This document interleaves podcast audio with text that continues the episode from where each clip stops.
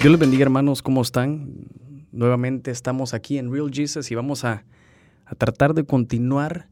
Hemos estado platicando eh, acerca de la primogenitura.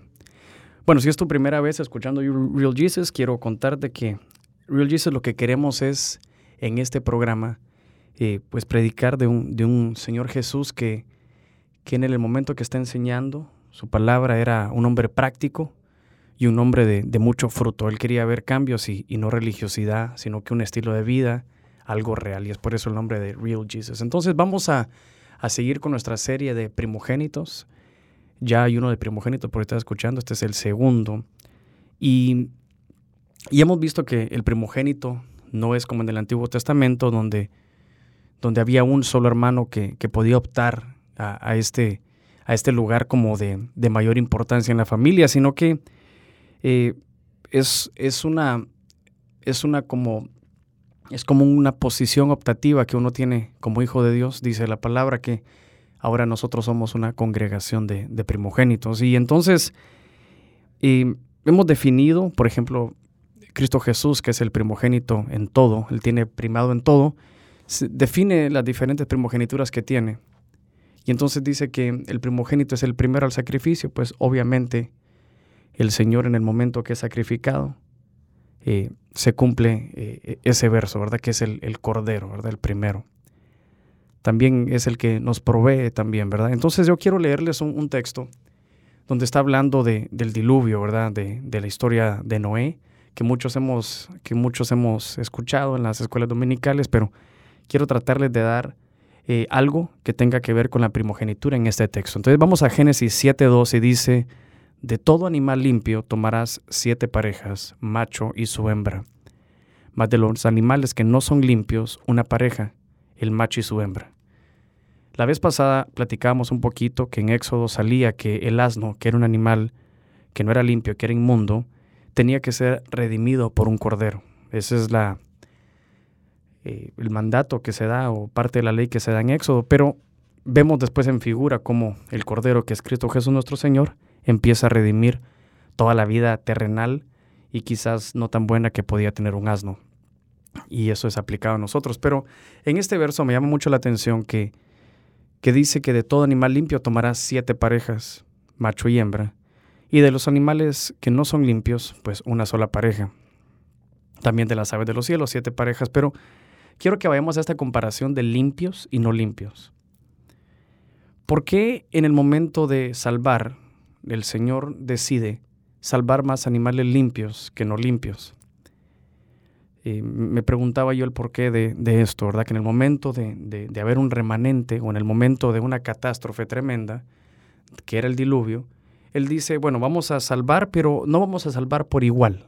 Por eso es que este, este tema es el trato, es decir, ¿qué, qué trato tiene el Señor con los primogénitos. ¿Y por qué primogénitos? Ya les voy a contar, porque Leí en los comentarios que los animales limpios eran preservados en mayor cantidad porque ellos se podía comer de ellos, es decir, que ellos tenían en su naturaleza, podían comer de ellos, es decir, que ellos eran de provisión para los demás. Otra de las cosas es que también ellos podían ser de sacrificio. Y recordemos que al final del diluvio, pues, Noé hace un sacrificio. Entonces, Qué excelente que en el momento de que Dios vaya a salvar a alguien, aquellos, y yo declaro en el nombre de Jesús que, vos también sos de esos, todos los que nos están escuchando, aquellos que dicen que son para proveer y para ser sacrificados, tienen prioridad con el Señor. Qué excelente saber que, el que el que provee, aquel que es aquel que es un primogénito que provee, tiene un trato especial y también de la misma manera aquel que es que es sacrificado por otros tiene un trato diferente para el Señor. Entonces, muchas veces uno no entiende por qué está en una posición tan clave en su familia o dentro de su casa. Uno no entiende, Germán, pero yo soy el único que vengo, yo soy, estoy aconsejando a mis hermanos incluso mayores, yo soy el que trabajo, el que me irá a la universidad. ¿Por qué tengo que yo hacer lo que mis otros hermanos no hacen? Pues yo quiero que sepas que es una buena noticia que estés en esta posición y se ve la prioridad que Dios eh, tiene a la hora de salvar. Es decir, que estamos en la mejor posición, estamos en el mejor cuidado si eres, si tienes estas características. Entonces yo quiero hablar tal vez solamente de dos ejemplos. Y, quiero recordarles dos ejemplos. Seguramente ustedes ya saben, pero les quiero recordar a aquellos que fueron provisión, que tuvieron provisión y ver cómo Dios los, los protege. Vemos, por ejemplo, que, en el momento que, está hablando del Señor de José, José, su nombre significa el que añade. Entonces hay que, hay que, pensar un poquito eh, en, este nombre, porque su padre dice la palabra de que ya había visto en él algo especial, así como nuestro Padre del cielo ve en ti algo especial. Y entonces dice, este va a ser, le voy a poner José porque él va a proveer. Y esa palabra o esa definición del que provee es un primogénito. Y entonces vemos que sabemos la historia, dice la palabra de que él tenía una túnica de colores que su padre le había regalado, sus hermanos lo envidian, primera característica, haz tu obra con excelencia y será la envidia de muchos, es decir, tus hermanos te pueden envidiar. Y dice que en el momento que, lo vieron en el campo, dice que, que, llegan, lo desnudan, le quitan su túnica de colores, lo meten a, a un pozo y después de ahí es vendido, ¿verdad? Y ustedes saben, pues ahí vamos a ir poco a poco en el tema. Pero vemos que, que se le quita la túnica de colores y le llevan la túnica de colores a su padre, le dicen una túnica ensangrentada y entonces él, su padre cree que está muerto y, y vemos el cuidado que tiene el Señor con él. Porque está en el pozo sin túnica, sin quizás la túnica, lo que a mí me gusta pensar es que es tu garantía terrenal. No sé cuál será tu, tu garantía terrenal en este momento. Tal vez tu trabajo y quizás lo acabas de perder. Tal vez tu matrimonio y quizás lo estás perdiendo. Tal vez son tus hijos, algo que te sentía ser orgulloso y ahora están mal, ahora están mal portados, están en el mundo. Y entonces le es despojado su túnica. Recordemos que la túnica de colores simplemente era la simbología que él era especial la simbología que él era especial, porque lo especial seguía estando en él, con túnica o sin túnica.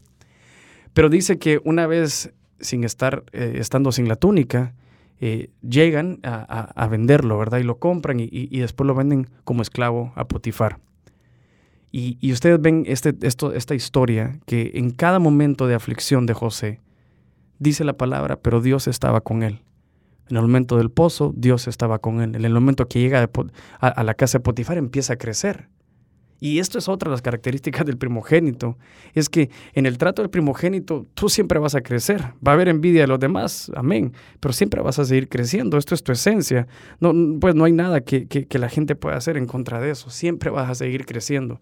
Y el trato es tan hermoso porque eh, yo quiero que tú sepas que a pesar de las pruebas que estás pasando, Dios tiene cuidado de ti dice que es vituperado, lo vuelven, bueno, está en la cárcel, después empieza a utilizar sus dones en la cárcel y muchas veces somos llevados a la cárcel. Ah, esto es buenísimo. Muchas veces yo siento que yo fui llevado a la cárcel, pero no para, para ser preso y morir ahí, sino que para liberar a los demás. Vemos que en el momento de que él llega a la cárcel se hace jefe de la cárcel. Esto es espectacular, la verdad porque muchas veces estuvimos en una cárcel, pero para poder llevar la palabra de Dios y tal vez fuimos como un caballo de Troya de parte del Señor y el enemigo no se daba ni cuenta que no nos estaba venciendo, sino que él estaba metiendo un infiltrado el Señor para que pudiera liberar a otros. Y entonces dice otra vez que en la cárcel Dios estaba con él. Si ustedes revisan, Dios estaba con él. Si no estoy mal, hay siete Dios estaban con él en el momento que él está en todo su proceso. Y al final, pues ustedes saben la historia, llegan sus hermanos, ¿verdad? Traen a su padre y él al final se cumple lo que su nombre profético decía, que era el que provee. Entonces vemos exactamente la figura del arca aquí con José. Porque José estuvo en la mano de Dios todo el tiempo. Estuvo en la mano de Dios todo el tiempo. Fue cuidado por el Señor. Dios estuvo con él en todo su proceso. ¿Pero por qué? Porque su nombre decía que era el que iba a proveer, es decir, que, que muchas veces el plan que Dios tiene con vos es lo que te mantiene a salvo. Tu comisión existencial es lo que muchas veces nos va a mantener a salvo. Dios dice, bueno, este quizás comete un montón de errores, eh, decimos en nuestro país es planchero, a cada rato está cometiendo errores. Sí, pero como tu comisión es que tú vas a proveer para una familia, Dios va a tener un cuidado especial contigo y muchas veces nos encontramos así que le ha pasado de todo a todo el mundo, pero a vos no se te ha tocado. ¿Pero por qué? No porque tengamos algo especial solamente por parte nuestra, sino porque Dios nos ha puesto para ser proveedores. ¿De qué? De, proveedores de, algo espiritual, proveedores de un consejo, proveedores de unción, proveedores de, en lo económico también. Y entonces hay un, hay un, hay un, hay un momento cumbre que es donde él provee a sus hermanos, dice que los perdona, y dice, habiéndolo reconocidos sus hermanos, dice que José reconoció a sus hermanos más, a él, eh, ellos a él no. Buenísimo también. Muchas veces tú reconoces a tus hermanos, pero ellos no te reconocen a vos. Un pastor me dijo, el momento cumbre de todo predicador es cuando tus hermanos de la carne reconozcan que hay un sacerdote en ti. Ese es el momento. Entonces, yo quiero que, sepas que se cumple el propósito del nombre de José en el momento que provee. Y dice la palabra de Dios, excelente, porque dice que, que provee para sus hermanos. Y yo le ponía al Señor, bueno, qué, qué, difícil habrá, ha de haber sido esto para José proveer para gente que falló, que lo vendieron, que le cambiaron su vida, que le quitaron la túnica. Pero también qué difícil para los hermanos entender que su única salida y el único canal de bendición que Dios iba a utilizar para ellos era su hermano. Entonces el Señor me ponía en mi corazón muchas veces que hay que preguntarse en qué posición quiere estar uno. Sí, Germán, pero me fallaron. Sí, Germán, sí, pero es peor la otra posición que te entra en la cabeza y decir, Dios mío, aquel que he envidiado es el único que me puede ayudar. Aquel que yo siento que no tiene nada de Dios y que ha subido y ha sido elevado a otros lugares, es el único que, el Señor va a utilizar para mi canal de bendición. Yo creo que todos queremos ser como José, que Dios tuvo cuidado sobre él. Por ejemplo, otro más, este es David. Una vez escuché eh, a un pastor hablar de cómo estábamos creando a nuestros hijos y dice la palabra que somos reyes y sacerdotes.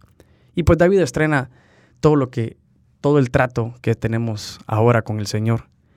Y él era sacerdote y luego rey, ¿verdad? Dice mi papá, que él era, él, él se interesaba más en lo espiritual. Pero me, llama mucho la atención que, que el rey, el trato del rey, ¿cómo es el trato de los que proveen? Y, y, el Señor, obviamente, pues David, perdón, proveyó, fue el, rey más grande de todo Israel, pero antes de eso, antes de ser reconocido. Es que muchas veces vamos a tener que proveer sin reconocimiento. ¿Por qué les decía esto? Porque David es ungido en su casa en frente de todos sus hermanos y le llevaba comida a sus hermanos al campo de batalla. Qué tremendo esto. Porque él ya estaba empezando a hacer sus primeros pininos, si usted quiere, o a entender cuál era su caminar, pero en una escala más pequeña. Qué tremendo saber que, muchas veces estamos criando reyes, hablando de nuestros hijos, criando reyes, pero que no sirven a sus hermanos. Eso es ha de ser terrible. Entonces, una de las cosas es de que él empezó a ser un proveedor sin reconocimiento. Y obviamente cuando ya eh, eh, Saúl empieza a pecar y todo, y, ya eh, después de huir, y obviamente ya llega al trono, se logra sentar en el trono como el rey de Israel, obviamente hay reconocimiento, pero él era un proveedor desde antes. Era un proveedor en lo secreto. ¿Qué nos está diciendo el Señor con esto? Que, que el trato del, primogénito, y, y, perdón, ¿qué tratos tenía el Señor con David? Dice que ustedes saben la falla de David, deseó a la mujer de, de su hermano, lo casi que lo manda a matar, lo pone frente a, al ejército, muere. Pero dice que el Señor, luego de, de, estar, luego de morir su hijo, lo perdona, lo perdona. Y sigue triunfando David con el Señor. Entonces el trato de nosotros los primogénitos, y yo quiero que te puedas meter en esta, en esta figura que el Señor nos deja, es que Dios te tiene que perdonar, no te tiene como una cuestión impositiva, pero Dios nos perdona porque sabemos, pero ahora, porque Él sabe que nosotros vamos a proveer, pero nosotros ahora como hijos de Dios sabemos que somos para provisión. Entendemos que con reconocimiento no, igual vamos a proveer. Entonces, si nos metemos en la figura de ser proveedores, Dios va a tener un cuidado especial con nosotros. Por ejemplo, Dios mío, voy a poner un ejemplo más. Dice la palabra que no solamente los animales que salvaba, los animales limpios eran solamente porque podían ser, eh, se podía comer de ellos, ser proveedores, ser de provisión, sino que también ser para sacrificio. Y entonces cuando vemos, por ejemplo, en figura, eh, alguien que se sacrificó, alguien que entendió, que entendió esto de, de, poder sacrificarse. Dice, dice, por ejemplo, en el libro de Esther, dice que en el momento que Esther eh, ve que hay un, hay, un, hay un decreto de muerte sobre su pueblo, y perdón, nosotros vivimos en países, yo vivo aquí en Centroamérica, en Honduras, en San Pedro Sula, vivimos en un país donde que uno lee los diarios y todo, y realmente lo que hay es decretos de muerte en todo momento. Tal vez no así, pero Dios mío, el futuro fuera de Cristo no es prometedor, pero obviamente nosotros no creemos en lo que vemos, sino que en lo que leemos. Es decir, hay un buen, ahí dice la palabra que hay planes de bendición para nosotros. Pero dice que en el momento que, que, que, el Señor, que, Esther eh, está viendo y está intercediendo por su pueblo, dice que hay un, hay un texto base ahí que yo quiero, yo quiero llevarlos. Es Esther en, en Esther 4. Dice, por ejemplo, dice, por ejemplo, que dijeron Mardoqueo las palabras de Esther. Entonces dijo Mardoqueo que respondiesen Esther. Hablando porque Esther sabía. Vamos a leer desde el 11. Dice, todos los siervos del rey y el pueblo de las provincias del rey saben que cualquier hombre o mujer que entra al patio interior para ver al rey, sin ser llamado, una sola ley hay respecto a eso, que ha de morir. Es decir, que si alguien entraba cerca del rey sin haber sido llamado, moría, salvo aquel quien extendiere su cetro de oro, el cual vivirá yo no he sido llamada para ver al rey en estos 30 días. Y dijeron a Mardoqueo las palabras de Esther. Entonces Mardoqueo le dice algo que es tremendo. Para todos aquellos que pensamos, que entendemos que, o, que tenemos esa espinita de por qué soy tan clave para mi casa. Y entonces dice, no pienses que escaparás en la casa del rey más que cualquier otro judío. Porque si callas absolutamente en este tiempo, Respiro y liberación vendrá de alguna otra parte para los judíos, mas tú y la casa de tu padre van a perecer. Y quién sabe si para esta hora has llegado al reino. Ah, este está buenísimo. ¿Quién sabe si vendrá de alguna otra parte o de alguna otra generación? Como no tienes el valor de ser sacrificado por tu casa, seguramente le va a tocar a tus hijos o los hijos de tus hijos.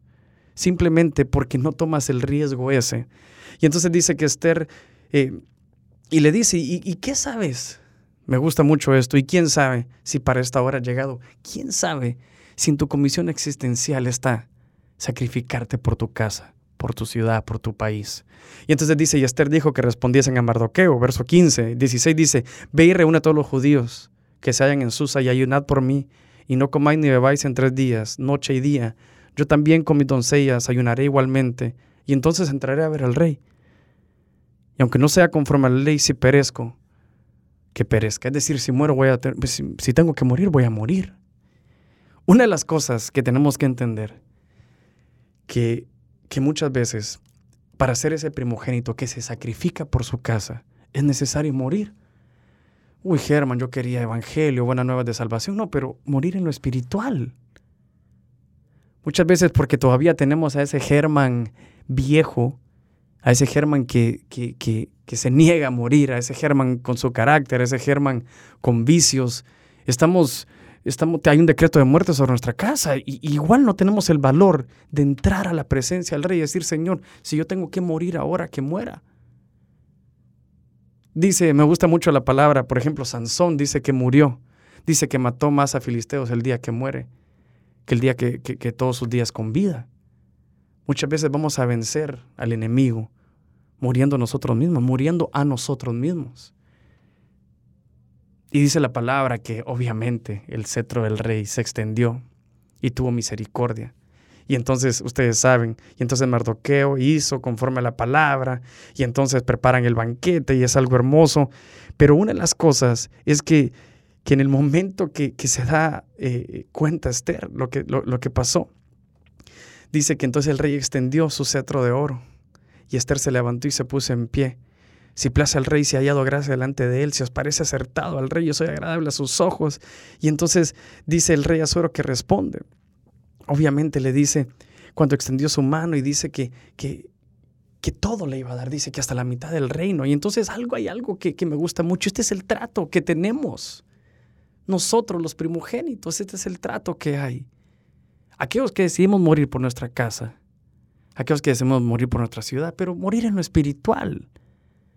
Tal vez mucha gente fue aragana en tu casa, pero tú estás muriendo a esa araganería y estás yendo a la universidad, dos trabajos y todo. Estás haciendo de sacrificio para que tu línea de, ti para adelante se te reconozca y, y estás cambiando una familia. Germán, pero yo no voy a ver los frutos de eso, tal vez no completamente, pero sí con una visión generacional. Eso también es una característica de un primogénito que la vamos a ver seguramente más adelante.